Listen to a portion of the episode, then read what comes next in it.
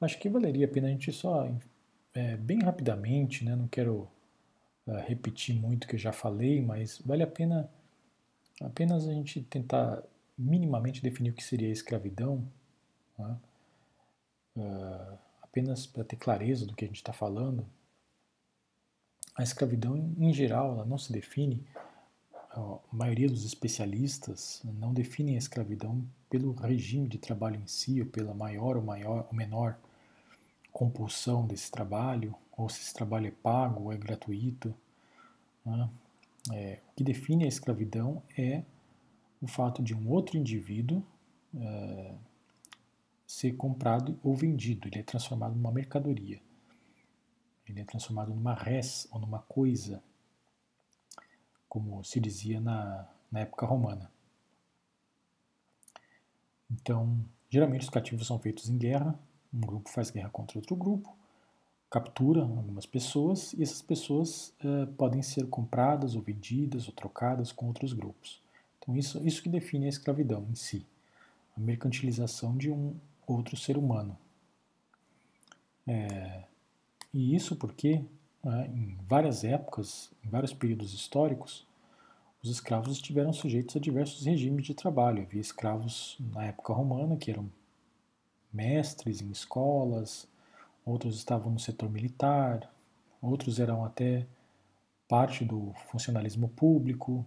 Né? Então havia escravos em, havia escravos em condições favoráveis de vida, quer dizer, bem alimentados, bem tratados, e outros que trabalhavam na produção, com muita escassez de alimentos e, enfim, muita violência. Então, no entanto, todos eram escravos, todos eram mercadoria, podiam ser vendidos, trocados pelos senhores, quando bem entendessem. E isso também, em outros períodos, em outras regiões, eh, se verifica da mesma forma. Mesmo grupos da América pré-hispânica também praticavam a troca e a compra ou a venda de outros indivíduos capturados em guerra. Nesse sentido, também cabe a esse contexto a aplicação da, do termo escravidão e assim também na, na África subsaariana. É, quando os europeus se expandiram por essa região, né, tiveram mais contato com a África subsaariana na época das grandes navegações, é, eles logo perceberam que a escravidão estava muito difundida nesses territórios. Né? Então, por que era assim? Quer dizer, vários especialistas têm estudado esse fenômeno, africanistas, e há um certo consenso no tocante à estrutura cultural africana que é, predomina nessas regiões e que é, deu a longevidade dessa instituição é, da escravidão né, por um longo período histórico. Então, o primeiro elemento a ter em conta aqui é que entre esses grupos, o que era mais valioso não era tanto a terra, mas a posse de um outro indivíduo, como escravo. Então, esse é um traço extremamente importante é, para compreender a sociedade, as sociedades africanas no início da época moderna. A África é um continente gigantesco, enfim, não falta terras ali, e nesse sentido, a terra em si mesma não era algo valioso, mas a posse de outras pessoas que pudessem trabalhar essa terra, isso sim era considerado valioso. Então, isso dava prestígio social e também possibilidade de, de produção econômica. E isso, enfim, predominou, uh, predominava nessa mentalidade dos grupos africanos quando do contato com os europeus. Geralmente se cobrava tributo, um grupo mais poderoso cobrava tributo de um grupo menos poderoso, não sob a forma de, de renda, uh, de é, produção em espécie ou coisas desse tipo, mas sob a forma de cativos, né, cativos de guerra, escravos. Então, para se ter uma ideia de como a escravidão era, era difundida e predominante. É, por outro lado, um outro elemento a destacar aqui é que é, alguns grupos se consideravam superiores a outros e consideravam também que é, tinham a responsabilidade de educar ou integrar esses grupos inferiores à sua cultura. E a escravidão era entendida como um mecanismo de se fazer exatamente isso. É, então aqui vocês veem um exemplo claro, né? Isso é uma imagem de 1793, está no livro de Archibald das Dalzell, a história de Daomé. E uma imagem que mostra diversos escravos é, dançando para o soberano de Daomé em uma festividade. Então, é, quer dizer, são escravos que não pertencem aqui a nenhum, nenhum europeu, são escravos pertencentes a esse soberano, mostrando exatamente o poder que ele tinha. Essa região de Daomé não foi não foi uh, colonizada por portugueses. Aqui quem está atuando aqui são os ingleses. Né? Então eles atuam através de feitorias, da entrega de mercadorias para esses soberanos africanos em troca de escravos. Então, esse rei de Dalmé vai fazer guerra contra outros grupos, vai capturar eh, pessoas e vai vender para os europeus. Claro que ele recebe produtos europeus em troca e esses produtos incentivam essa, essas guerras e a escravidão. Né? Então tem um impacto muito grande a influência europeia nesses costumes africanos. E essa imagem já dá um, um exemplo importante aqui, porque vocês veem aqui ao fundo é, que há um número muito grande aqui de, de cavalos aqui, né? Provavelmente devem ter sido trazidos aqui pelos comerciantes ingleses para a uh, compra de escravos. E outro detalhe importante aqui é que o título da imagem diz é, Vítimas para o Sacrifício. Uh, então, essa celebração muito provavelmente é, se dava para que algumas, alguns desses escravos fossem selecionados e sacrificados de acordo com os rituais religiosos desses grupos de Daomé. É, então, tem vários elementos importantes que essa imagem traz aí. Outro, outro aspecto que a gente pode lembrar é o fato de que as elites africanas que controlavam esse tráfico de escravos nessa região elas não vendiam todos os escravos para os europeus, elas vendiam os escravos que elas queriam. Tá?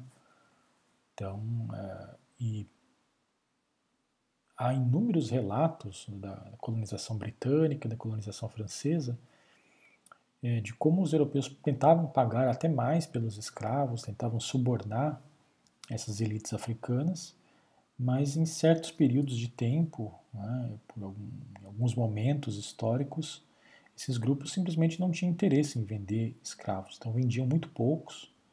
Então aí os europeus eram, eram obrigados a ir para uma outra região para ver se tentavam conseguir escravos em outro lugar. É, e o preço do escravo subiu muito durante o século XVIII. Então esse é um fenômeno muito importante que mostra que esses grupos africanos é, controlavam a, o fornecimento de escravos, ainda que a influência europeia seja inegável aqui, com a oferta de armas e de cavalos, espadas. É, os europeus realmente incentivam essas guerras e incentivam a continuidade da instituição da escravidão. Mas é verdade também que essa instituição existia antes da chegada dos europeus, era extremamente difundida entre diversos grupos e, e como a gente já vai ver, o Islã controlou por muito tempo essas rotas é, de escravos, né, de comércio de escravos no interior da África subsaariana, antes da chegada dos europeus. Então, antes de 1450, o principal comprador de escravos da África, principalmente dessa região subsaariana, vou falar muito essa, esse termo porque é a região que está abaixo do Saara, né? que é um clima distinto, é difere da região mediterrânea que está acima do Saara. Nesse período, né, durante a Idade Média, essa região mediterrânea do norte da África estava sob domínio do Islã, domínio efetivo territorial, é? assim como várias partes do Mediterrâneo, Península Ibérica, o Oriente Médio e até chegar a algumas partes ali, aproximando-se da Índia. Então, tudo isso estava sob domínio do Islã né, durante uh, boa parte da Idade Média. Já a África subsaariana, não. Essa África que está abaixo do Saara, vai até o extremo sul, não. Eram grupos independentes, territórios com maior ou menor centralização política. Né? Havia grupos bastante centralizados em algumas regiões, quase que formando estados. Em outros eram grupos mais, mais fragmentados.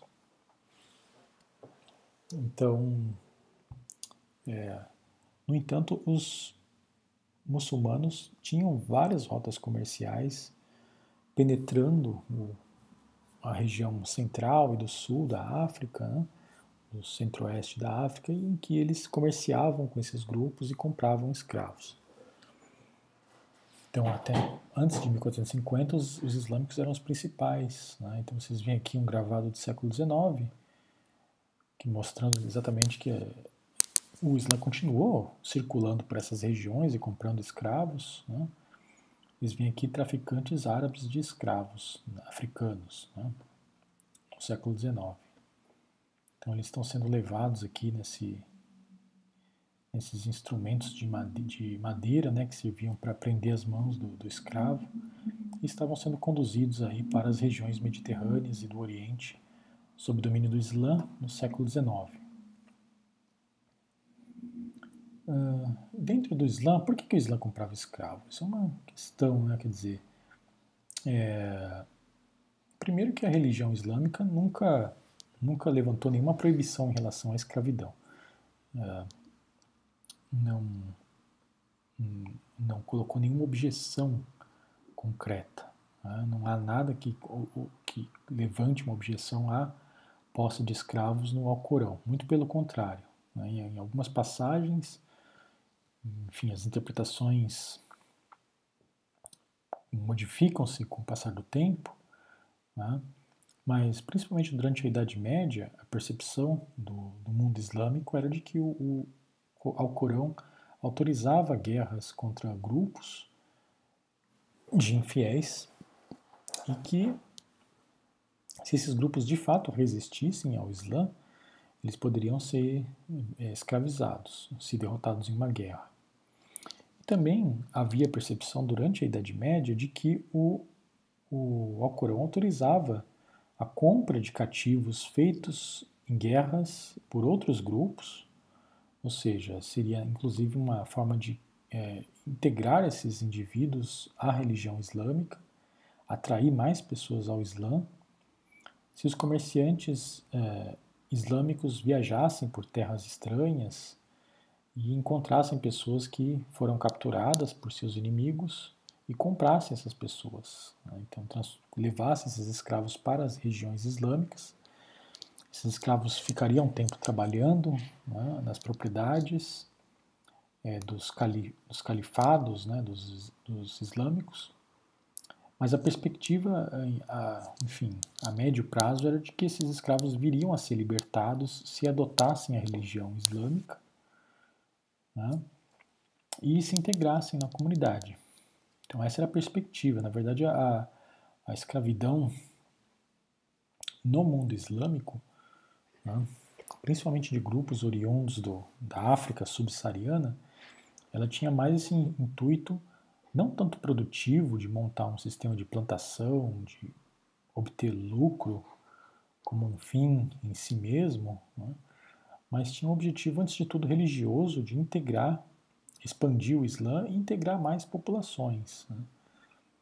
Então, era muito comum que os escravos servissem nessas atividades, os escravos homens eram utilizados no serviço militar ou como ajudantes na burocracia ou mesmo no trabalho doméstico. Havia inclusive a preferência por mulheres né, é, como escravas, né, e elas eram levadas para os haréns dos grandes califas. É, mas seja como for, havia a perspectiva de que, passado algum tempo, e esse, esse escravo se mostrasse interesse em se converter ao Islã, o senhor geralmente o liberava né, e ele era integrado à comunidade islâmica.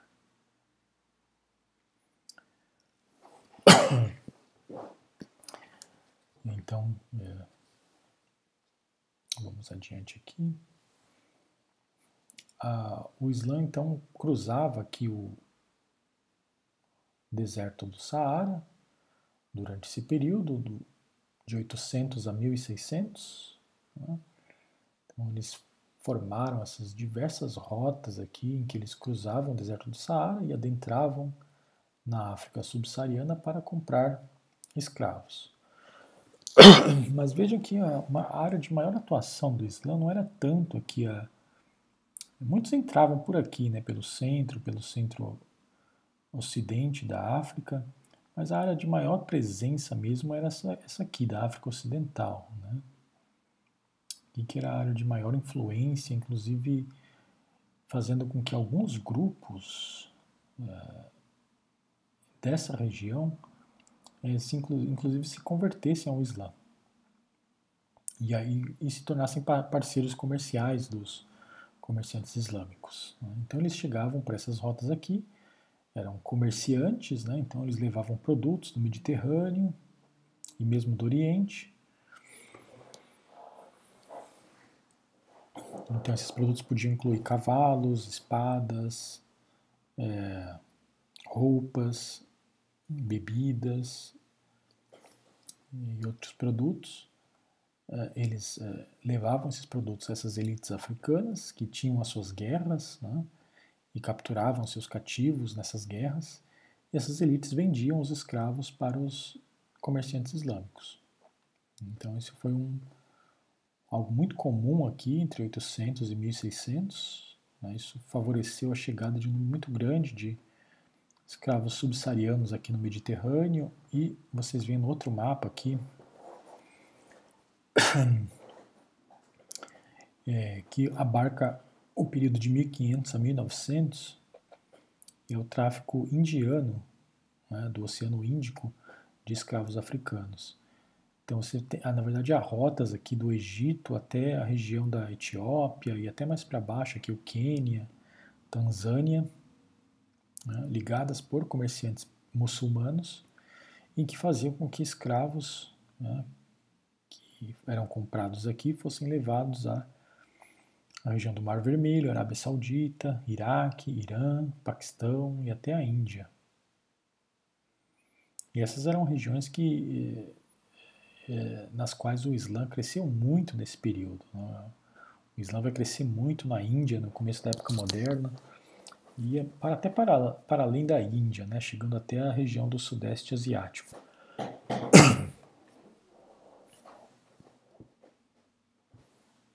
Então, os dados concretos que a gente tem a respeito desse período são o seguinte.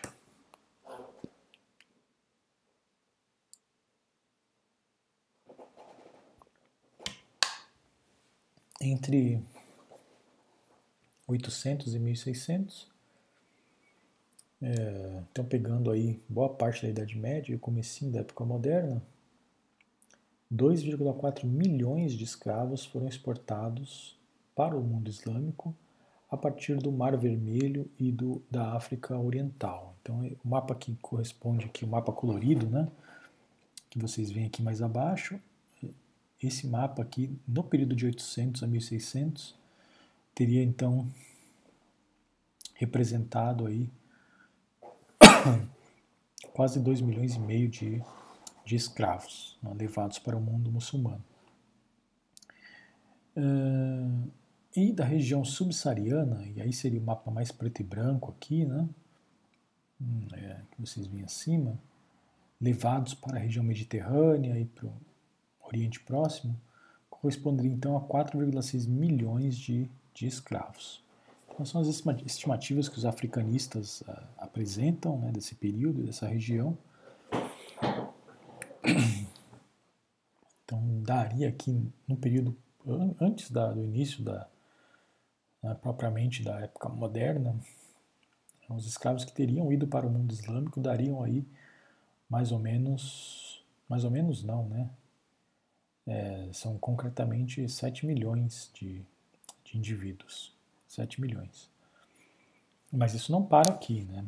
Essas rotas continuam funcionando durante o período da uh, é, grande atividade do comércio transatlântico, do tráfico de escravos da África para as Américas, que a gente já sabe que resultou em, em no transporte de cerca de 12 milhões de africanos para as Américas, nesse mesmo período que vai de 1500 até mais ou menos aí o século XIX, mais ou menos a metade do século XIX, que resultou então em 12 milhões de africanos eh, sendo transportados para as Américas, nesse período também continuou é? É, o, o tráfico de escravos para o mundo islâmico. Então a África passa realmente por uma grande sangria de população nesse período aí da, da época moderna, porque continua o tráfico muçulmano e, e agora tem mais um tráfico aqui extremamente importante, que é o tráfico atlântico. Então eu comento aqui as áreas de proveniência, né? Mas acho que o mais importante aqui é, é mencionar que ah, apesar de tudo, ah, ah, esses grupos africanos continuavam fazendo guerras entre si, né, independentemente da demanda externa. É, havia essa percepção, essa mentalidade desses grupos subsaarianos de que o item de maior valor de maior prestígio que um indivíduo, indivíduo poderia obter era um escravo, então, é uma cultura realmente muito movida pela, pela questão da escravidão. E, em muitos casos, é, há certamente ali uma, uma perspectiva desses grupos de vender ou não o escravo de acordo com seus interesses. Então, preciso ter em conta isso. Eles vendiam o escravo quando eles entendiam que, que era vantajoso. Se eles não consideravam vantajoso, eles não vendiam. Eles tinham interesse também em manter um bom número de escravos nas suas comunidades. Então, é, não são todos os escravos que são vendidos aqui. Muitas regiões vendem apenas uma minoria desses escravos que eles capturam. Então, isso é bastante importante a gente ter em conta na hora de, de analisar o tráfico de, de escravo para as Américas. Passando a comentar o caso dos portugueses no Congo e em Angola, que são as regiões que eles mais atuaram, né, é importante observar que é, duas coisas. Né? Primeiro que a experiência no Congo foi muito peculiar, a experiência dos portugueses ali. Primeiro que o, o, o Congo, ele, as elites africanas do Congo, elas ah, curiosamente manifestaram um grande interesse pelo, pelo cristianismo. Né? Provavelmente por conta do contato com comerciantes islâmicos, eles já tinham notícia do cristianismo anteriormente, durante a Idade Média. É, e quando os portugueses se aproximaram ali do Congo, né, no finalzinho do século XV, é, a elite do Congo, né, que é uma monarquia, era um estado já bastante centralizado, né, é, uma monarquia hereditária, é, essas famílias nobres do Congo se prontificaram em viajar a Lisboa e em solicitar padres e, e, e missionários para o, o, Congo.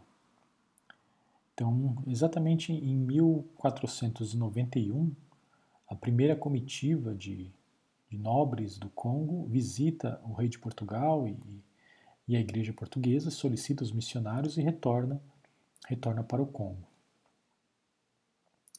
E logo começam a chegar os missionários, chegam capotinhos, chegam jesuítas depois, né, no século XVI, XVII, e o Congo vai se tornando uma, uma região uh, muito peculiar, porque o Congo uh, é, continua uma monarquia, continua independente, os portugueses não conseguem estabelecer uma hegemonia ali.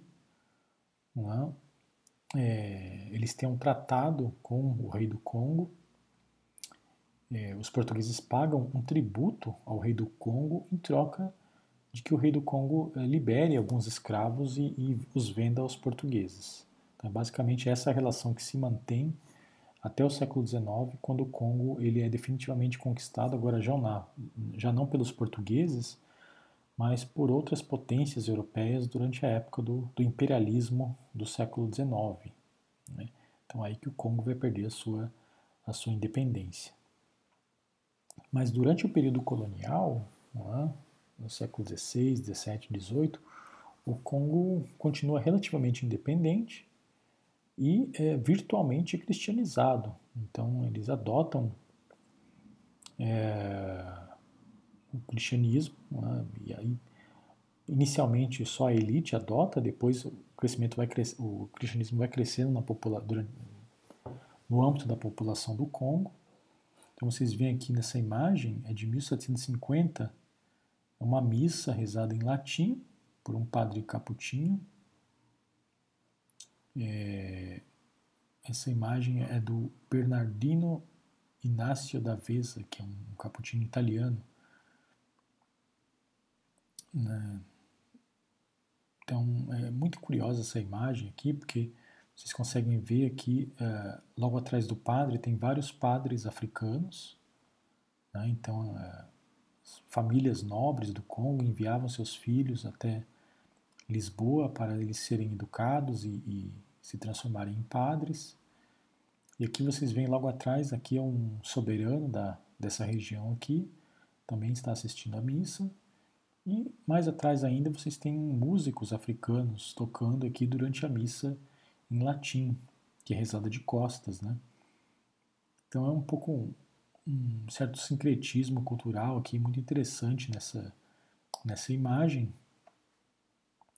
Mais acima vocês veem um crucifixo aqui do, do Congo.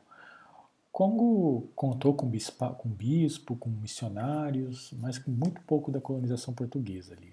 Basicamente os portugueses ali tinha uma presença similar à dos franceses e ingleses na, nas regiões ocidentais da África, que era de parceiros comerciais. Né? Ele tinha um, um acordo com a elite local, pagavam um tributo para essa elite, e essa elite vendia escravos aos portugueses, quando ela queria. Né? Se ela não queria vender, ela também não vendia. Né? E os preços dos escravos, quem controlavam os que controlavam os preços dos escravos eram essas elites africanas. Então, essa situação aqui não, não era muito satisfatória para os portugueses. Né? É, a presença portuguesa ficou mais ainda é, fragilizada quando esses grupos Jaga é, exerceram uma influência aqui no Congo no século XVI 1568 eles invadiram aqui a, a, capital São Salvador, mas logo foram expulsos. Mas o, os portugueses não conseguiram manter ali uma presença efetiva. Mas exatamente nesse período da invasão Jaga, os portugueses se deslocaram para o sul, no sul, né, ao sul do Congo, que é exatamente a região de Angola, e fundaram em 1575 a cidade de Luanda. E aí, em Angola, Deixa eu ver se eu tenho um mapa melhor aqui. Acho que eu não tenho. Bom, mas aqui dá pra ver. Aqui dá pra ver. Vocês veem aqui, uh, logo aqui do, do, lado direito, vocês veem Reino do Congo, Reino de Loango, né? Uh, que é do Reino do Congo. E abaixo aqui, Luanda e Benguela. Luanda e Benguela significa Angola. Então os portugueses desceram para cá e iniciaram uma colonização é? mais territorial. É? Então, vou tocar aqui nesse ponto.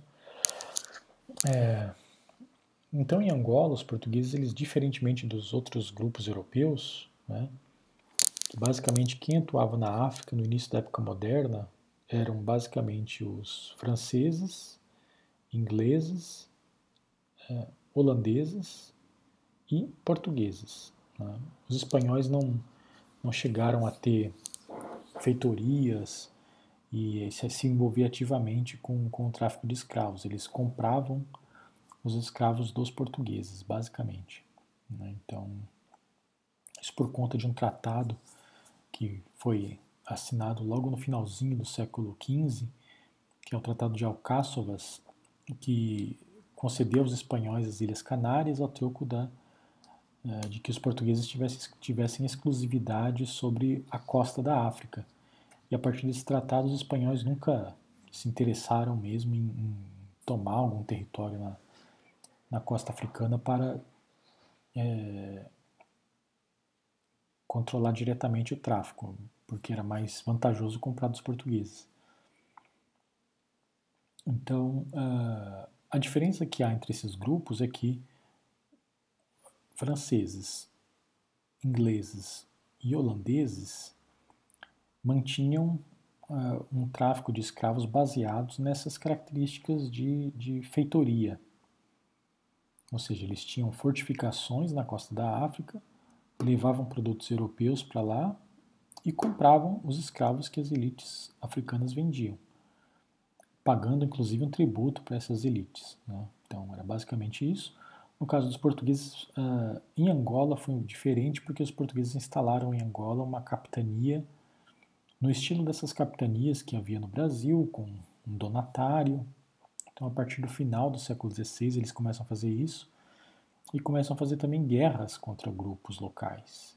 Então, os portugueses vão deslocar para Angola é, colonos portugueses, mili militares, né, funcionários, vão instalar diversas cidades e fortificações no interior de Angola e a partir dali eles fazem expedições e capturam escravos de grupos que eles consideram hostis uh, ou que não querem pagar tributo aos portugueses.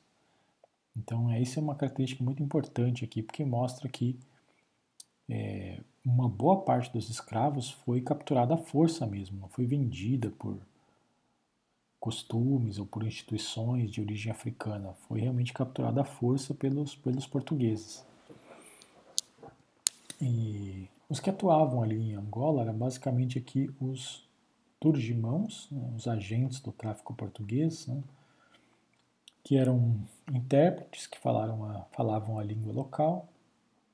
Então os portugueses dependiam deles para obter acordos comerciais e comprar escravos. Os lançados eram comerciantes portugueses e degredados que penetravam pelos sertões da Alta Guiné então, são regiões que os portugueses também atuaram, mas sem essa colonização territorial. E faziam mão, de, lançavam mão desses, desses tangomaus aqui, né, é, como agentes comerciais. E os pombeiros aqui. Pombeiros eram comerciantes portugueses que iam nas feiras do interior de Angola comprar escravos e depois vendiam é, para o tráfico ultramarino.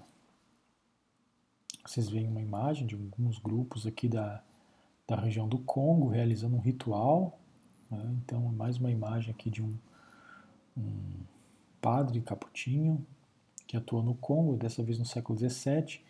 Ele mostra aqui um, um ritual que eles faziam de, de adivinhação, né? que correspondia aqui a você colocar a mão nessa, nessa bacia de ferro que estava aquecendo no fogo e aí, dependendo da. É, se o sujeito não se queimasse, o espírito, né, um espírito, dava uma mensagem aqui a respeito de algo que eles perguntavam. Tendo um costume que eles tinham, é, essa imagem é interessante porque mostra, vocês veem aqui pela imagem que os, esses grupos de, tinham contato com a metalurgia, eles eram é, tinham produção metalífera,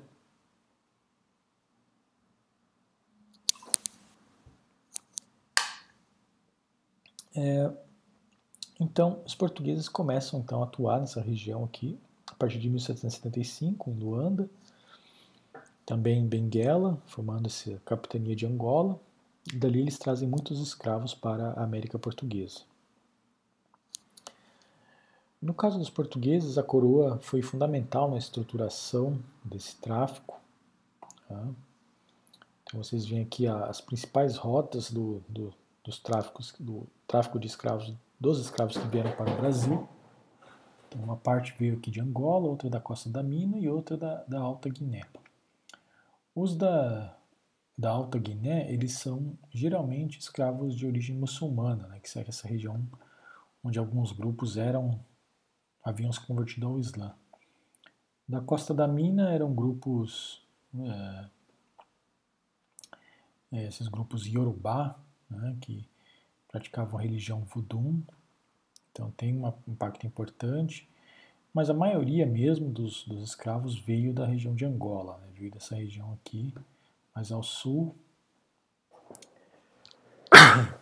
E os portugueses estimularam isso aqui por diversos mecanismos, né? Então a coroa ela lucrava com esse tráfico, a coroa portuguesa. É... Só em 1650 é, os tributos constituíam 28% do preço dos escravos vendidos no Brasil. Né? Então, para transportar um escravo da África para o Brasil em 1650, pre... no preço do escravo, é, quase 30% era imposto que era devido à coroa portuguesa. Então, para vocês terem uma ideia de como a coroa tinha interesse em manter esse negócio, em incentivar isso aqui, porque era fonte de, de receita fiscal. Quando a coroa portuguesa percebeu, mesmo período, 1650, que essa capitania de Angola estava crescendo, tinha gente ali começando a plantar açúcar, plantar tabaco, algodão, né? e realizar ali um, um, um tipo de, de, sistema de plantação parecido com o que havia no Brasil, a coroa ficou um pouco receosa, porque se Angola virasse um outro Brasil, aí o tráfico diminuiria, diminuiria o tráfico de escravos, e a coroa não receberia dinheiro com, o, com a taxação desse, desse tráfico. Então a coroa portuguesa ela começou a, a sem reduzir a colonização de Angola, porque a colonização continuou presente ali, ela desincentivou o, a produção de açúcar e de algodão é, em Angola. E ela vai fazer isso principalmente taxando os insumos e os produtos, né, e sobretaxando a produção que vem de Angola, é, exatamente para fazer com que o indivíduo que vai montar um engenho de açúcar, em vez de ele decidir ir para Angola, ele vai para o Brasil, porque no Brasil ele vai pagar menos taxas. Né? Então é isso que essa política que a coroa adota exatamente para quê? Para que a África se concentre na, no fornecimento de escravos e o Brasil na produção desses itens de plantação, de monocultura, que tem alto valor lucrativo na Europa.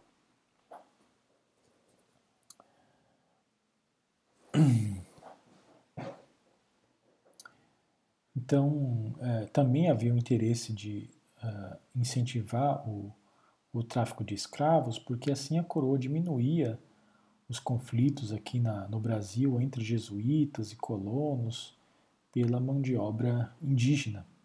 Né? E mais ainda que caberia a gente também observar aqui, mesmo regiões que é, dependiam do trabalhador indígena, principalmente aqui no sul, como Rio de Janeiro, São Paulo, é?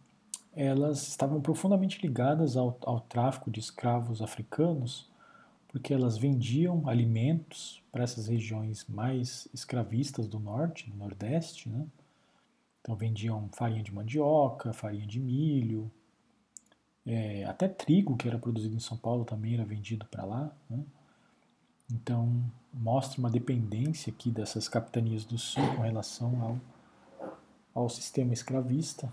Né? Em muitos casos, esses colonos do Sul, que tinham escravos indígenas, eles, por essa produção uh, que eles mandavam para o, o Nordeste, eles recebiam é, o pagamento em escravos africanos. Né? Então, isso permitia, inclusive, que eles crescessem e logo também uh, importassem escravos por eles mesmos. Então isso mostra um pouco a dinâmica aqui do, do Atlântico Sul português. Vale a pena acrescentar aqui nesse mapa que os portugueses também vendiam boa parte desses escravos em Cartagena, tá aqui em cima, né, na Colômbia, que era o principal porto de entrada de escravos africanos para o Peru, para o México, né? É, também vendiam em, perdão, também vendiam em Veracruz, no México, e em Buenos Aires, aqui embaixo. Né? Então, é, de Buenos Aires eles também passavam ao Peru. Os portugueses então abasteciam a América Espanhola de, de, de escravos. Aqui eu mostro né, nesse slide como os portugueses, é, percebendo então que a situação no Congo ficaria nesse, nesse, nesse caminho, né, ou seja, a elite do Congo continuou dominando a região e aceitaram o cristianismo, mas a presença dos portugueses era inviável ali. Então eles desceram e começaram a colonizar Angola. É, a partir de 1571 foi concedida a capitania para Paulo Dias de Novaes. É, durante o governo de João Furtado de Mendonça, em Angola, até 1602, foram feitas várias guerras no interior de Angola para capturar escravos. Essas guerras foram movidas pelos portugueses.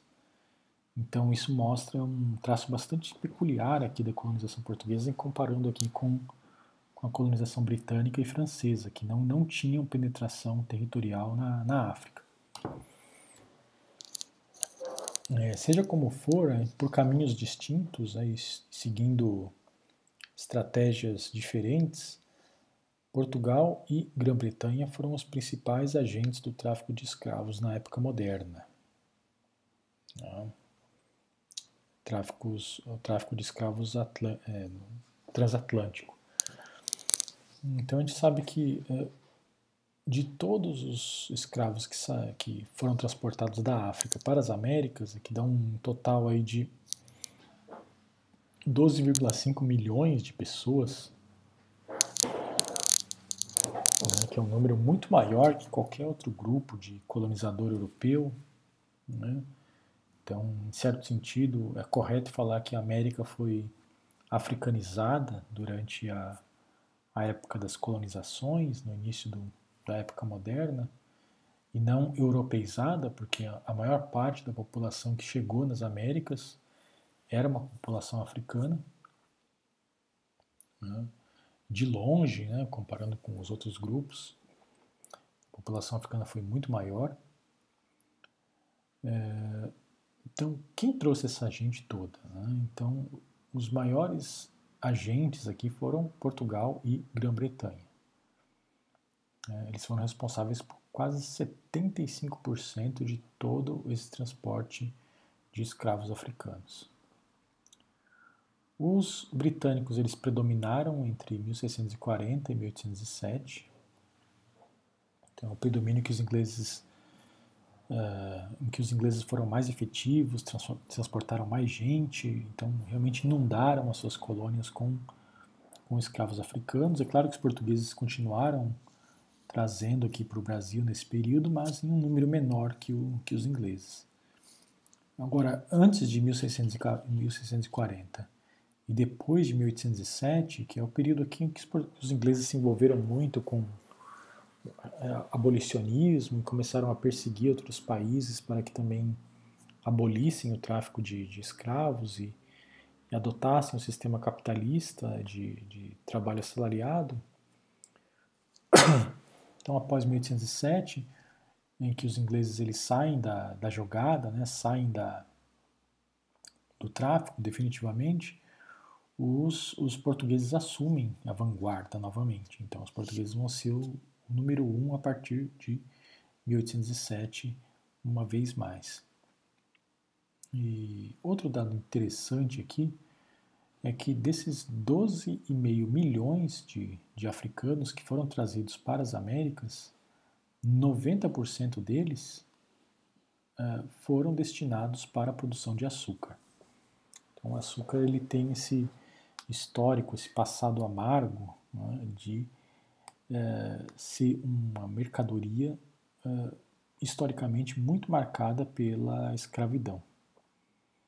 O consumo do açúcar, o desenvolvimento da toda a culinária europeia, que antes da, da época moderna praticamente não utilizava açúcar, e hoje, enfim, a, a, não só a culinária europeia, né, mas de vários países do mundo todo, é, o açúcar é presente não só em produtos doces, né, isso é curioso, né? o açúcar está presente em inúmeros outros produtos, mesmo produtos salgados, alimentos salgados, por exemplo, é, molho de tomate, né? até tempero de carne, é, diversos produtos que a pessoa às vezes como é um produto salgado, não, não acredita que leva açúcar dentro, quando você vai olhar o componente desse produto tem uma taxa até grande de açúcar ali para dar o sabor misturado com o sal. Então é, passou realmente a, a moldar a cultura ocidental, não só ocidental, né, a cultura global. É, então, nossa cultura hoje ela é muito marcada pelo consumo de açúcar e o açúcar definitivamente tem esse, esse é, ele foi introduzido no mundo moderno por meio da, do trabalho escravo, certamente, né? porque 90%, 90 do, dos escravos estavam aqui na produção de açúcar, e na produção de açúcar eles eram a maioria dos trabalhadores, a maioria esmagadora. Né? Então, os principais produtores eram a França, Grã-Bretanha e Portugal, na época moderna de açúcar, né? e daí o açúcar foi se espalhando, quer dizer, eles vendiam esse açúcar na, na Europa. É, então, mesmo países que não tinham colônias nas Américas nesse período, eram ávidos consumidores de, de açúcar né? e às vezes em quantidades que a gente não, não tem muita noção. Então eu tenho uma experiência de, de morar na, na Alemanha, por exemplo, e eu fiquei um pouco impressionado com, a, com alguns doces que vendem, que são vendidos na Alemanha, alguns produtos, né? É, de sobremesa ou até é, biscoito, essas coisas, né? tortas ou bolos e coisas desse tipo, me chama, muito atenção, me chama muita atenção a quantidade de açúcar que eles colocam dentro desses produtos. É um pouco até desequilibrado em relação ao. Eu mesmo acredito que no Brasil, muitos, muito da culinária brasileira leva um certo excesso de, de açúcar em muitos produtos, né? principalmente em alguns doces e sobremesas. A quantidade de açúcar que se coloca se nota claramente que há uma quantidade excessiva mas e, comparando inclusive com outros, outros países né, que a gente conhece, é, onde não, não, não há esse excesso de açúcar dentro de, de, desses produtos. Agora, na Alemanha me chamou a atenção né, a quantidade grande de açúcar que, que vai dentro de. E alguns são até ruins de se comer pela quantidade de açúcar que tem. E isso exatamente tem essa tradição, quer dizer, tem total relação aqui, porque a Alemanha era um dos principais compradores desse açúcar. Esse açúcar entrava ali pelo porto de, de Hamburgo. Né? Os portugueses eram os grandes vendedores de açúcar ali. É, Hamburgo até hoje é um porto comercial de primeira grandeza no, no mundo. É, hoje mais integrado com a China do que em qualquer outro lugar. Mas no período colonial é, era o porto ali onde os portugueses desovavam boa parte do seu açúcar né, e esse açúcar ia se espalhando ali pelo, pelo interior da Europa. É, e realmente moldou o, os hábitos do, do mundo moderno. É, em relação ao ao que os europeus pagavam para as elites africanas né, para comprar esses escravos é muito interessante aqui, né?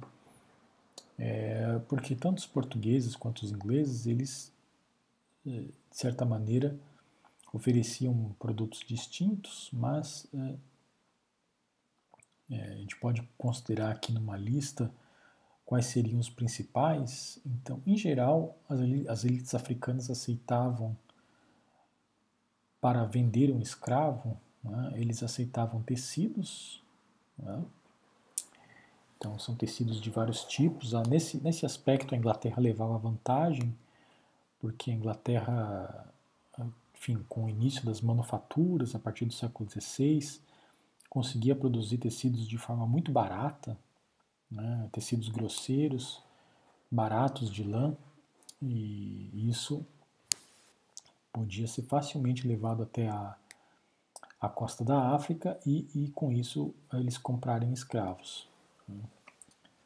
Então, nesse aspecto, os ingleses tinham vantagem, mas é interessante que os portugueses também vendiam tecidos ali. Né? A própria relação de interdependência entre os portugueses e os ingleses ajudava nesse, nesse ponto.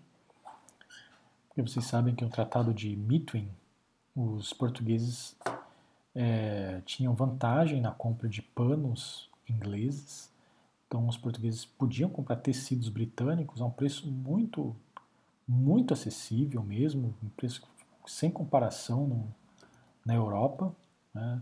Tem até alguns historiadores portugueses que chegam a duvidar se realmente o, o Tratado de Mitwin foi prejudicial a Portugal ou não. Né? Por muito tempo se acreditou que foi prejudicial para a economia portuguesa. Vocês sabem, foi um tratado no comecinho do século XVIII em que os portugueses tinham que exportar vinho para a Inglaterra e compravam tecido uh, inglês. Né? É, e até hoje os, os, os, ingleses eles bebem o, o vinho português, vinho do Porto principalmente. Né? Muito consumido, é um, um, produto caro, é um produto que tem uma boa lucratividade. Né? E até hoje é muito consumido na, na, na Grã-Bretanha em geral. E por outro lado, os portugueses compravam esses panos a um preço extremamente vantajoso. E aí eles podiam levar esses panos aqui e vender na África, né? vender na África e conseguir escravos. Então esse é um aspecto muito interessante aqui. Né? Os portugueses podiam comprar esses tecidos grosseiros e revender na África, comprar escravos e trazer para o Brasil. O álcool, eh, aqui vem principalmente o rum que, os, que o pessoal ali de Nova York e, e Nova Inglaterra produzia e diretamente vendia na África. Né? Armas de fogo também entravam aqui nesse negócio, ferramentas. Tabaco é interessante também notar aqui, porque o tabaco era produzido no Brasil, esse tabaco, no caso dos portugueses, principalmente na Bahia, esse tabaco foi responsável por uma boa entrada de escravos na, na Bahia. Né? Ele era vendido em Angola e isso permitia a compra de, de muitos escravos.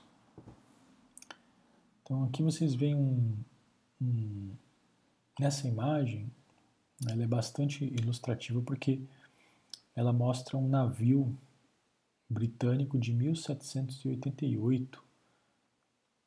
É, o navio se chama Brooks. E vocês veem que é um navio todo montado para ter uma maximização é, do espaço para transportar o número maior número possível de escravos uh, sem que eles ocupassem muito espaço no, no próprio navio. Para maximizar o espaço aqui e trazer o máximo de escravos possível. Então eles tinham todo um trabalho de engenharia para produzir esses navios. Né? Claro que as condições aqui são realmente é, inumanas, é, mostra um pouco o caráter terrível desse, desse sistema, né? e que promoveu a riqueza de muitas empresas e famílias na Inglaterra, nas Américas. Né? Vocês veem que os escravos eles vão deitados, Aqui em cima dá para ver claramente o, o teto dessa, desses pisos aqui no interior do navio. Ele não é muito alto, então os escravos vêm, eles ficam deitados ali durante toda a viagem para que, é, assim, é, comprimidos, ocupem menos espaço e possam é, caber mais no, no, no navio. Então, raras vezes por, durante a viagem. Eles são levados aqui no, no convés do navio para pegar um sol, mas em muitos casos, né, muito, muito raramente eles são levados a isso.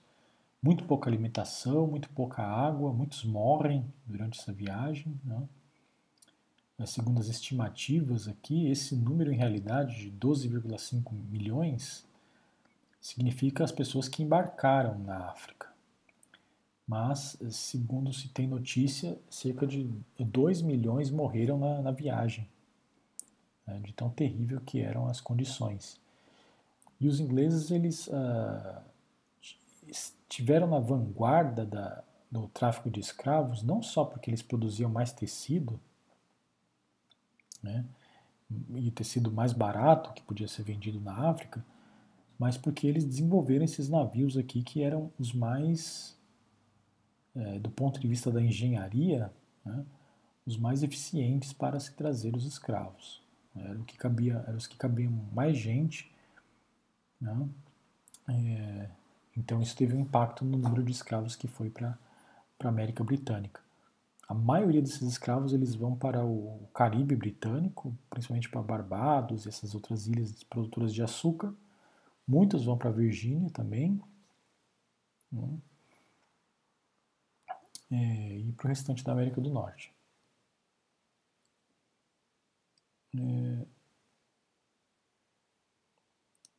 então vocês veem aqui as regiões da onde saíram os escravos. Vale a pena aqui especificar cada uma. Então é Senegambia e Serra Leoa, na África Ocidental. Eram regiões mais. É, onde a cultura islâmica era mais predominante. Né? Aqui atuavam franceses e ingleses, mais franceses né, do que ingleses aqui. Os ingleses estavam mais aqui nessa costa do Ouro, é, Windward Coast, o Golfo do Benin, Golfo do Biafra. E o maior número mesmo de escravos saiu aqui de Angola né, e do Congo, né, mas mais de Angola na África Centro-Ocidental, aqui com a colonização portuguesa.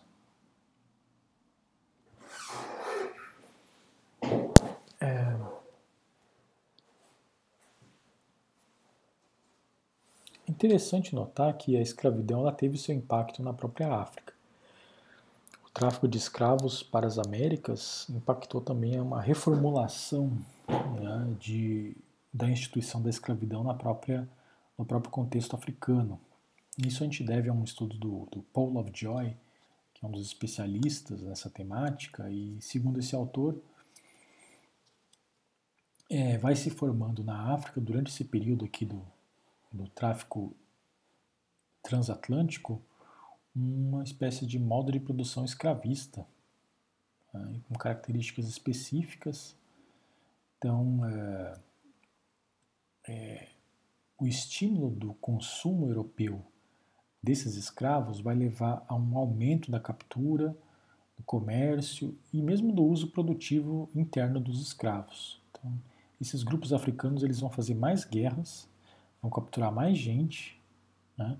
e vão até usar mais gente dentro das suas próprias é, comunidades como escravos por conta da demanda europeia é, de cativos. Então tem um impacto muito significativo, sim, o tráfico de escravos dentro da própria África. Né?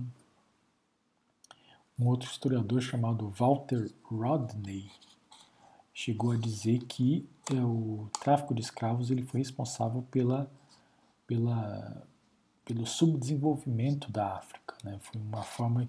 É, o livro, na verdade, ele tem um livro que se chama Como os Europeus subdesenvolveram a África, né? porque a África, sendo um continente rico, poderoso, já com uma ampla diversidade cultural, né?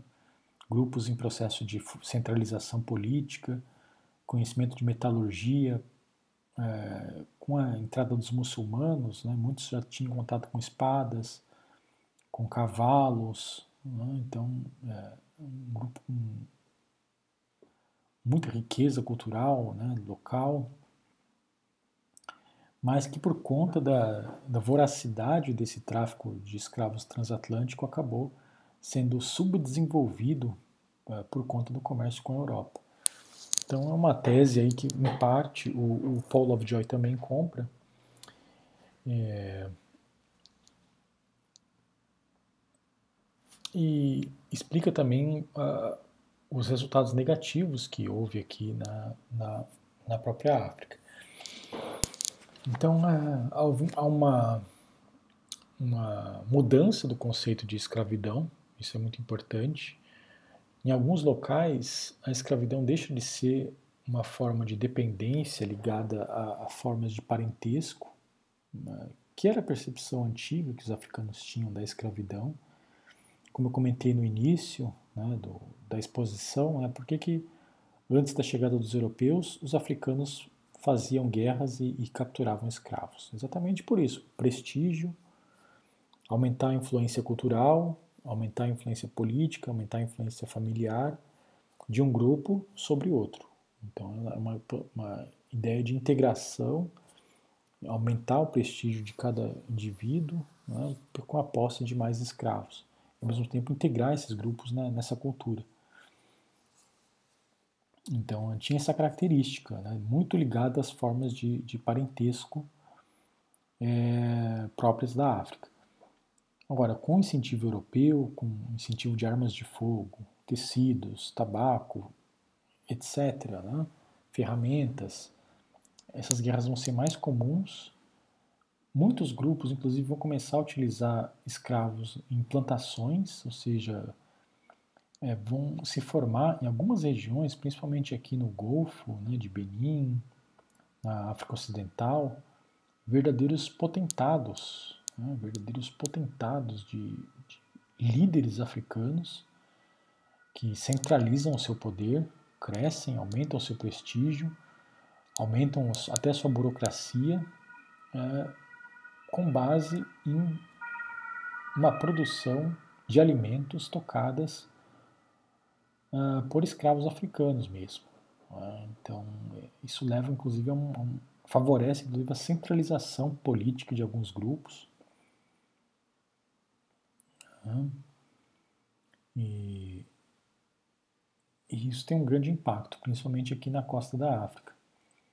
Essa costa ela vai contar com 192 portos escravistas. É, Luanda é o mais importante, da onde saíram 22% de todos os escravos, mas também saíram muitos aqui de uh, Oidá e de uh, Benguela. Vamos adiante aqui.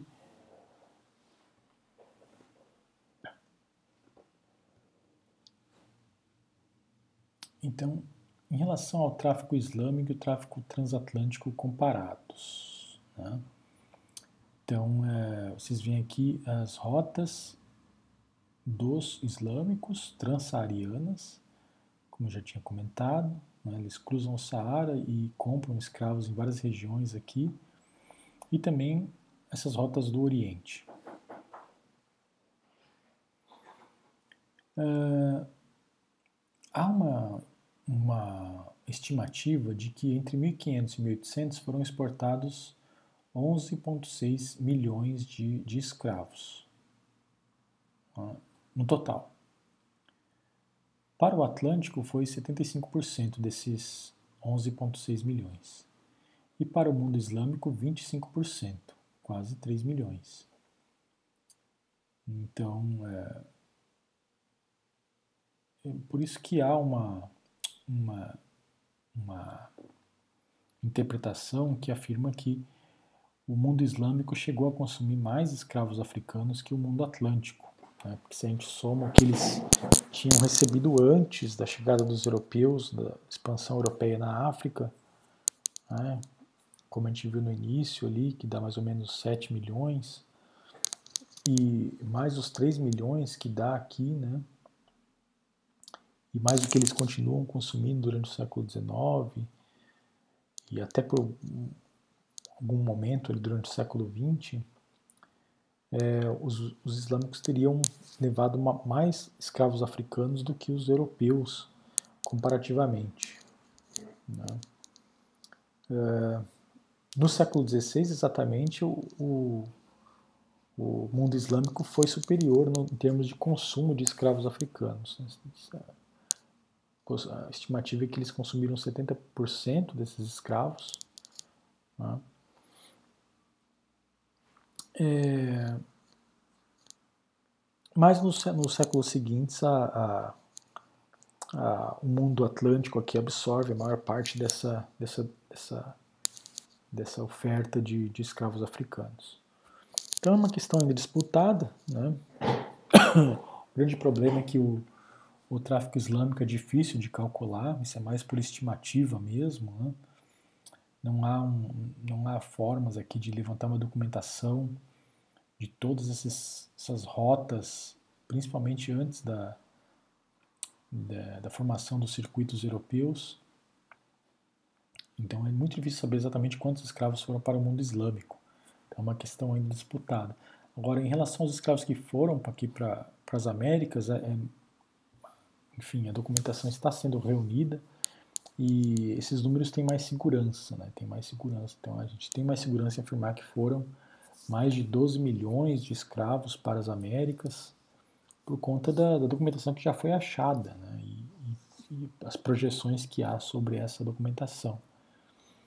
Então, para as Américas, a documentação de batismo, registro de, de compra e venda, documentação de, de taxação dessas transações e é com base nisso que, que os historiadores calculam esses, esses números.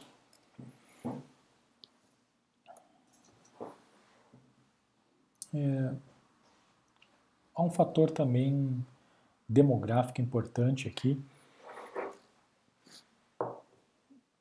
porque o, o Islã geralmente ele preferia escravos domésticos. Né? O mundo islâmico, Oriente Próximo, Mediterrâneo, quando ele comprava escravos africanos, é, geralmente era para uso doméstico e geralmente eles preferiam mulheres e crianças.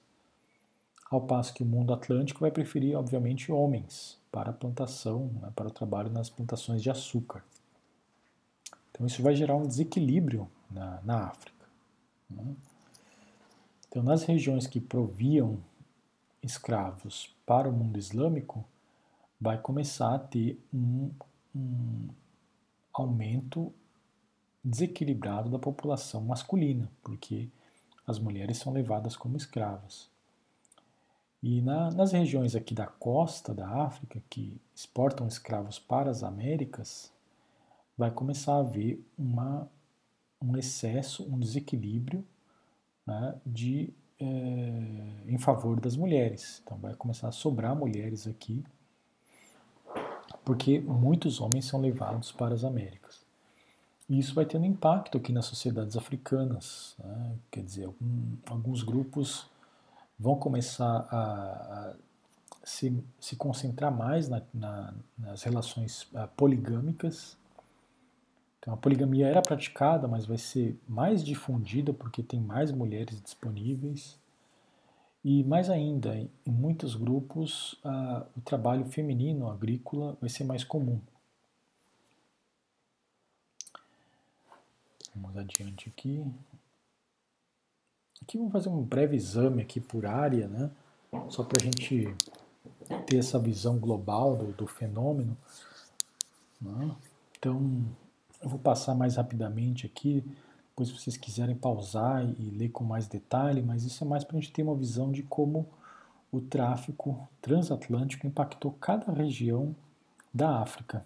Então, a gente começa pela região que mais exportou escravos, que é essa região de Angola, e também logo acima o Congo. Né? É, Angola é aqui Luanda e Benguela. Então, os portugueses entravam aqui pelo interior da África, capturavam escravos ou cobravam escravos como tributo de grupos locais e depois vendiam aqui no tráfico transatlântico.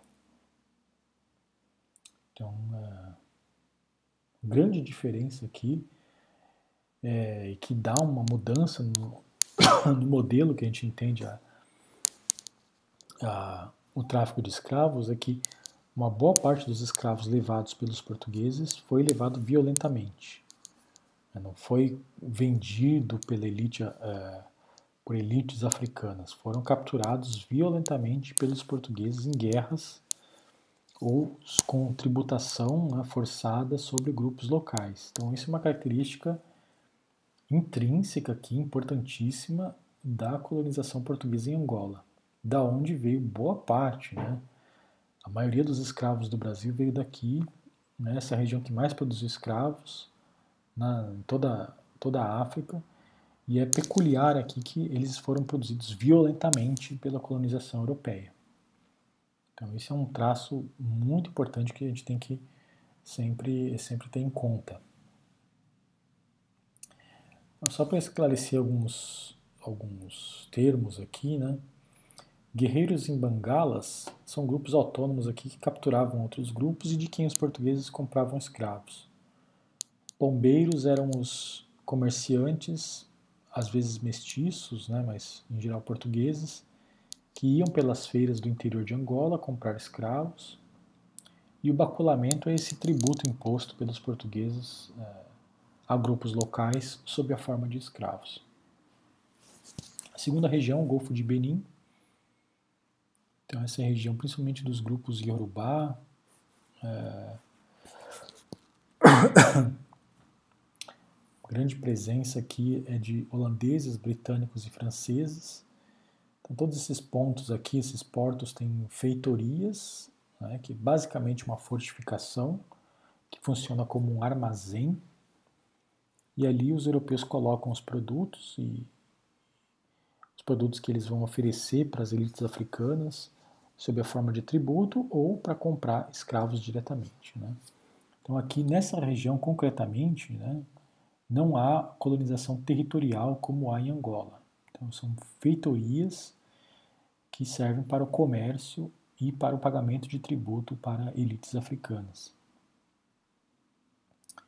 Então é interessante aqui a, a, a formação de estados exportadores aqui, Alada, Oio e Daomé, são estados que vão se concentrando, né, vão concentrar o seu poder político, vão se tornando mais poderosos, exatamente pelo comércio que eles têm com holandeses, britânicos e franceses. Né. Aqui, claramente, as elites, né, esses estados africanos têm o controle de é, quantos escravos são vendidos, o preço desses escravos, se eles vão vender, se eles não vão vender, né, se eles vão expulsar os europeus, então eles têm o um controle aqui do negócio. Né, e os europeus são, são consumidores, mas são consumidores ativos, né, porque sem as mercadorias europeias, nada disso aqui ia, ia acontecer na dimensão que, que aconteceu. Né. Então, as mercadorias influenciam fortemente essas elites africanas. No entanto, são elas que mantêm o controle do negócio. É, Costa do Ouro, mais aqui para o leste, é, para o ocidente, né? Aqui também os europeus não capturavam diretamente os escravos. A emergência de estados aqui, Akan e Assante, por conta da comercialização, é muito importante é, ser verificada aqui. Às vezes os comerciantes islâmicos eram ativos aqui também. Vocês veem aqui que esse mapa é bem detalhado. E vocês conseguem ver até inclusive a rota dos comerciantes islâmicos.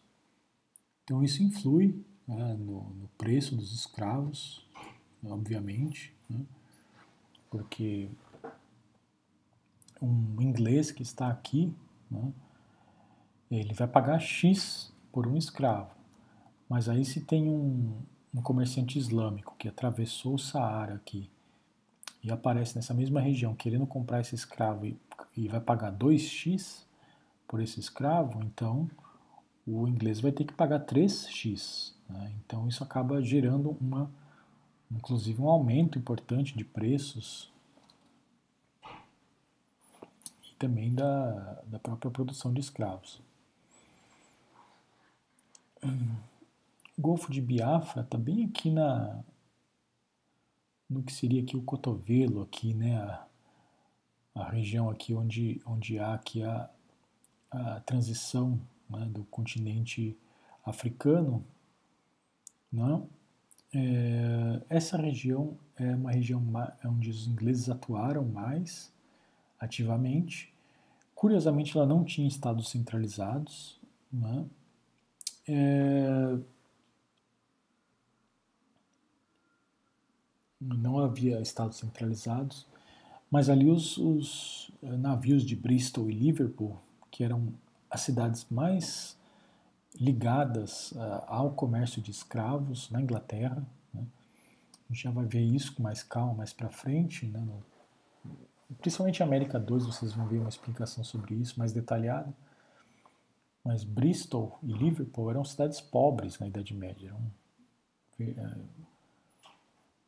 quase que aldeias, né? cidades muito pobres, mas cidades portuárias. Então, o que ocorre aqui? Como eram cidades que tinham facilidade de uh, escoar essa produção que, de itens que eram do interesse das elites africanas, elas se enriqueceram rapidamente com o comércio de escravos. Então, hoje, Bristol e Liverpool são cidades riquíssimas. Né? Durante o século XIX eram cidades industrializadas. É, são cidades que se industrializaram exatamente com o dinheiro, com o capital acumulado com o tráfico de escravos.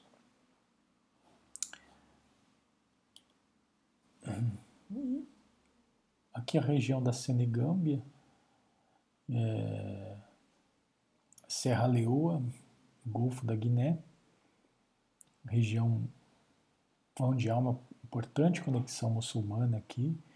Vários grupos locais se converteram ao Islã. Né? A influência francesa aqui é bastante importante. Portugueses também tiravam escravos daqui, como a gente já viu. Né? Muitos iram, iam, foram para o norte do, do Brasil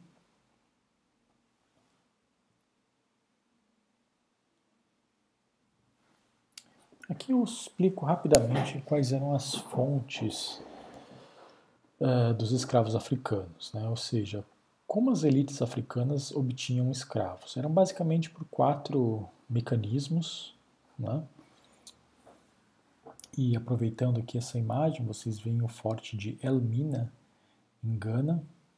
Ele foi fundado pelos portugueses em 1482 mas foi capturado pelos holandeses em 1637. Então esse forte aqui ele tem todas as características típicas aí da, desses, dessas feitorias que a gente que, é, vem comentando. Né? Então nessas regiões aqui, né, como essa e essa aqui, né, do, da África Ocidental, o que os europeus tinham era isso aqui, era um forte desse tipo, né, basicamente. Eles ficavam quase que na praia mesmo. Aqui ficavam alguns militares residentes, né? É, e alguns oficiais cuidando do armazém e periodicamente chegavam os navios com mais produtos e trazendo mais produtos europeus ou americanos e eram realizadas as compras de, de, de escravos das elites locais. Então há também muitas cenas né, muitas imagens de, desses europeus, esses oficiais militares, eles eram convidados a festividades, é, como aquela que a gente viu no começo da aula, né? por exemplo, essa aqui, opa, aqui. Então esse aqui, os, esse aqui basicamente aqui, são militares ingleses que foram convidados aqui ao, pelo rei de Daomé a participar de uma festividade. Isso é bastante comum. Né? É, mas os contatos geralmente se limitavam a isso. Eles é, eram convidados, aqui eles pagavam tributo para os, os reis africanos, né, participavam dessas festividades e tal, e depois voltavam para, para a fortificação. E aí ficou, fica, ficou realmente limitada a isso, uh, no caso da colonização inglesa, francesa e, e holandesa. O caso dos portugueses, como eu já enfatizei várias vezes, ele é diferente porque os portugueses montaram uma colônia no estilo da, das capitanias do Brasil em Angola. Né? É, mas agora, isso não significa que um, um, forte desse aqui não tenha uma enorme influência né, é, na transformação cultural das populações africanas, né, porque aqui vão chegar armas de fogo, cavalos, vários tipos de produtos que vão incentivar guerras e incentivar a produção de mais escravos, além da centralização política local. Então, as quatro fontes de escravos das elites africanas. Né? Então, guerras né? promovidas por estados, e eles impunham tributos. Né? Então, quer dizer, a, a guerra de um grupo contra o outro, ela por si mesma já gerava os escravos, né, derrotados nas batalhas, e depois gerava os tributos. Né? Quem era derrotado pagava um tributo para o grupo vencedor. E como sempre na África eh, subsaariana, os tributos eles não eram em espécie, não eram em, em trabalho, né? eles eram em escravos. Né? Os tributos eram pagos sob a forma de escravos.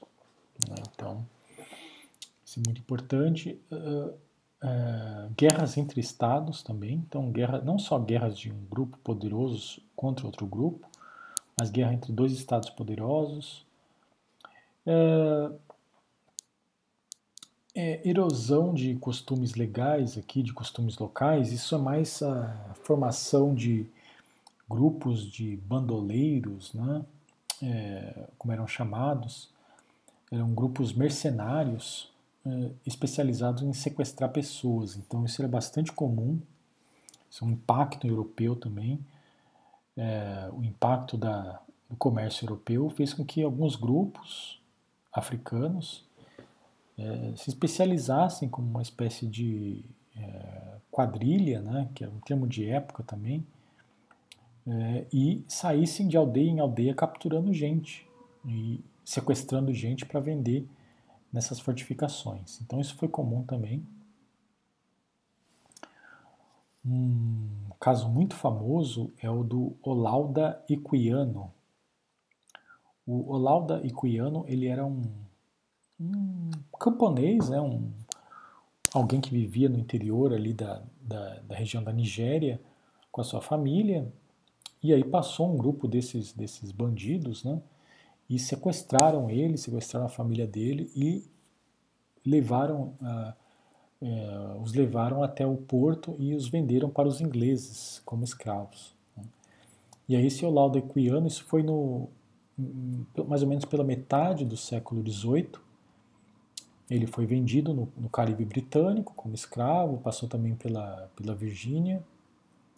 Mas aí um dos os senhores ensinou esse escravo a, a ler e a escrever, e eles também se, se converteu ao, à religião metodista. E já como um homem livre, né, já tendo comprado sua liberdade, ele, residindo na Inglaterra, ele escreveu um, as suas memórias então é um ex-escravo que escreveu umas, as suas memórias da, enfim, de todo esse processo, né, de como ele foi trazido como escravo, etc. E ao mesmo tempo essas memórias eram é, uma crítica muito incisiva ao escravismo. Então ele foi um dos primeiros abolicionistas. Né? Em América 2 eu falo bastante dele, né, é, quando eu trato dessa questão. É, mas deixo aí como, como um exemplo, aí, se vocês quiserem buscar o texto dele, ele se chama Olauda Equiano. Bom, vamos adiante aqui. Eu acho que faltou mais algum aqui. Ah, os dispositivos legais. Né? Então, esse aqui é mais claro como esses estados estavam se centralizando, essas elites africanas estavam se formando monarquias muito poderosas ali, então eles começavam a, a punir os opositores, punir os criminosos, né? E a punição era quase é, quase sempre era a escravidão. Então o sujeito era punido e ele era entregue aqui aos, aos europeus como escravo e depois vendido nas Américas. Muitos desses, inclusive, eram feiticeiros. Né? Tem até um, um autor, o, o, James Sweet, que estudou o Brasil, ele chegou à conclusão de que boa parte do. Quer dizer, boa parte não, um número muito importante dos escravos que foram vendidos para o Brasil eram é, feiticeiros. Né? Por isso que houve uma integração é, muito rápida de elementos católicos e elementos africanos no Brasil por conta da, esse número muito excessivo de feiticeiros que foram vendidos para o Brasil. É? esses, esses estados africanos aqui da, da costa da África não tinham interesse em, em manter é, feiticeiros ou outros criminosos né, é, dentro do seu território, então eles vendiam.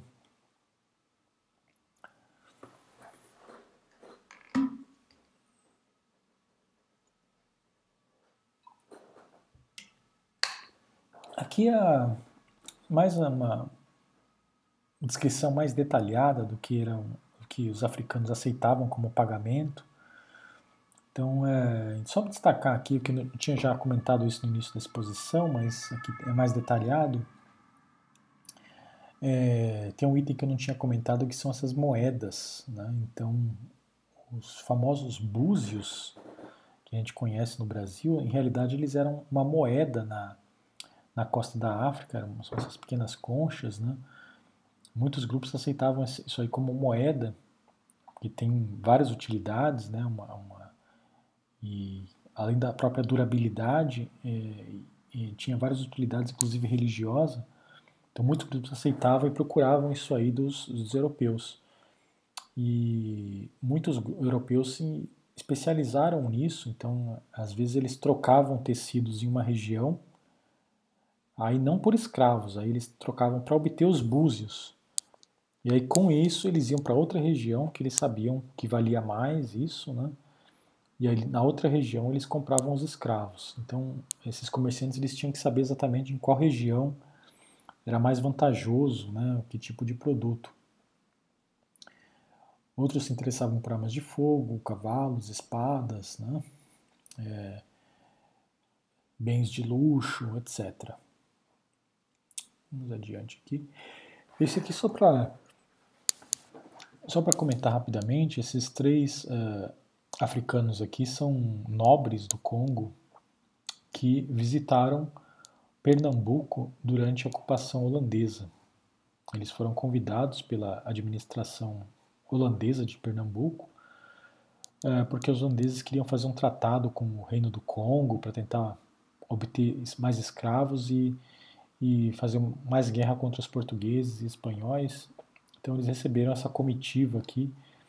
É só para mostrar a complexidade, né, que às vezes muita gente não conhece é, o reino do Congo, então, era um reino independente, onde a elite se considerava cristã. Então, muitos dos nobres do Congo foram enviados para Lisboa para receber educação. E esses dois aqui, esses nobres aqui que vocês veem, esses três nobres, eles, uh, além de serem cristãos, eles falavam fluentemente latim. E aí eles se comunicaram em Pernambuco em latim com, com os holandeses. Né? vocês têm uma ideia da, da complexidade da. Mas esse acordo entre os, o, a elite do Congo e os holandeses acabou não dando certo. E os holandeses foram expulsos do, do Brasil.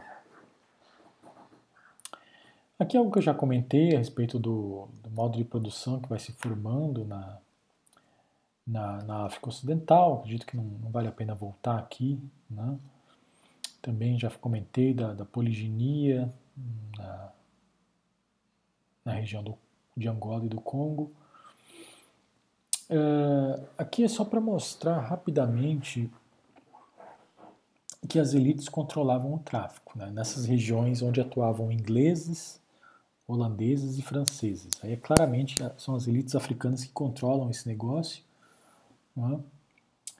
É, os europeus pagavam tributo, isso é muito importante lembrar, né? pagavam tributo para essas elites, tinham que participar de festividades, tinham que levar presentes para os, os reis, né? senão não conseguiam, não conseguiam comprar escravos. Mais ainda, né, há uma estimativa de que o preço do escravo aumentou 10 vezes de 1800, 1680 a 1830. Né? E e era uma, uma disputa que, entre os europeus e os africanos para tentar conseguir escravos homens, porque os africanos queriam vender mulheres e crianças. Então é toda uma complexidade aqui esse, esse tráfico. Né? Quando a gente vai examinar mais de perto, é muito mais complexo né? Do que, é, enfim, se divulga aí no, no senso comum. Essa embarcação, por exemplo, né, é uma embarcação para transportar escravos na costa da África, de uma região para outra. Então, com uma embarcação dessa, não dá para cruzar o oceano. Né? Então, geralmente, é, essa embarcação aqui era uma embarcação é, facilitada pelos europeus, mas vocês veem que são escravos que remam aqui esse barco e eles carregam escravos aqui né, no interior do barco de uma região para outra, né, é, para levar esses escravos de um, uma região onde não há um porto favorável, porque uh, no, no, mapa aqui da África, nem todos os lugares aqui, deixa eu voltar aqui, não é qualquer lugar que você pode embarcar aqui para viajar para as Américas, né, tem esse detalhe também. Tem correntes marítimas aqui, né, então você tem que embarcar no porto certo senão é impossível você sair de um navio aqui da, da África para as Américas. Então, para trazer os escravos de outras regiões a esses portos, onde é possível embarcar tranquilamente, né? onde há a situação logística, há os armazéns, o espaço adequado para embarcar os escravos no navio e fazer todas as operações necessárias, é, então tem que, tem que se levar escravos de um lugar para o outro. Né? E aí se utilizava esse tipo de barco aqui né, dentro do território africano. É, aqui só para ter uma visão mais global né, é, para onde foram os escravos na época moderna. Né?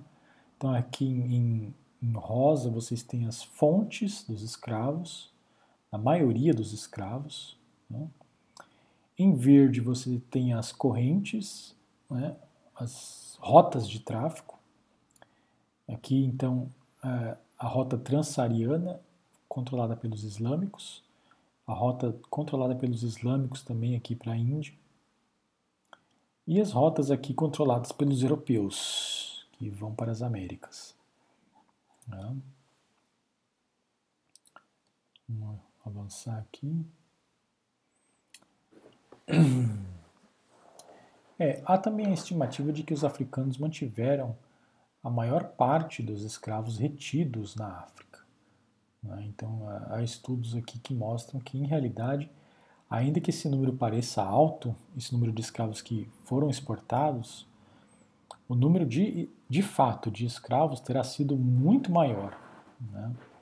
porque há evidência de uma do que esse autor chamou de formação de um modo de produção escravista na África, há evidência de que os africanos começaram a utilizar esses escravos para produzir alimentos, para se centralizar politicamente. Né? Então, se eles é, para construir obras públicas dentro da África, e se eles fizeram isso, certamente o número de escravos que eles tinham era muito maior do que aqueles que eles exportaram.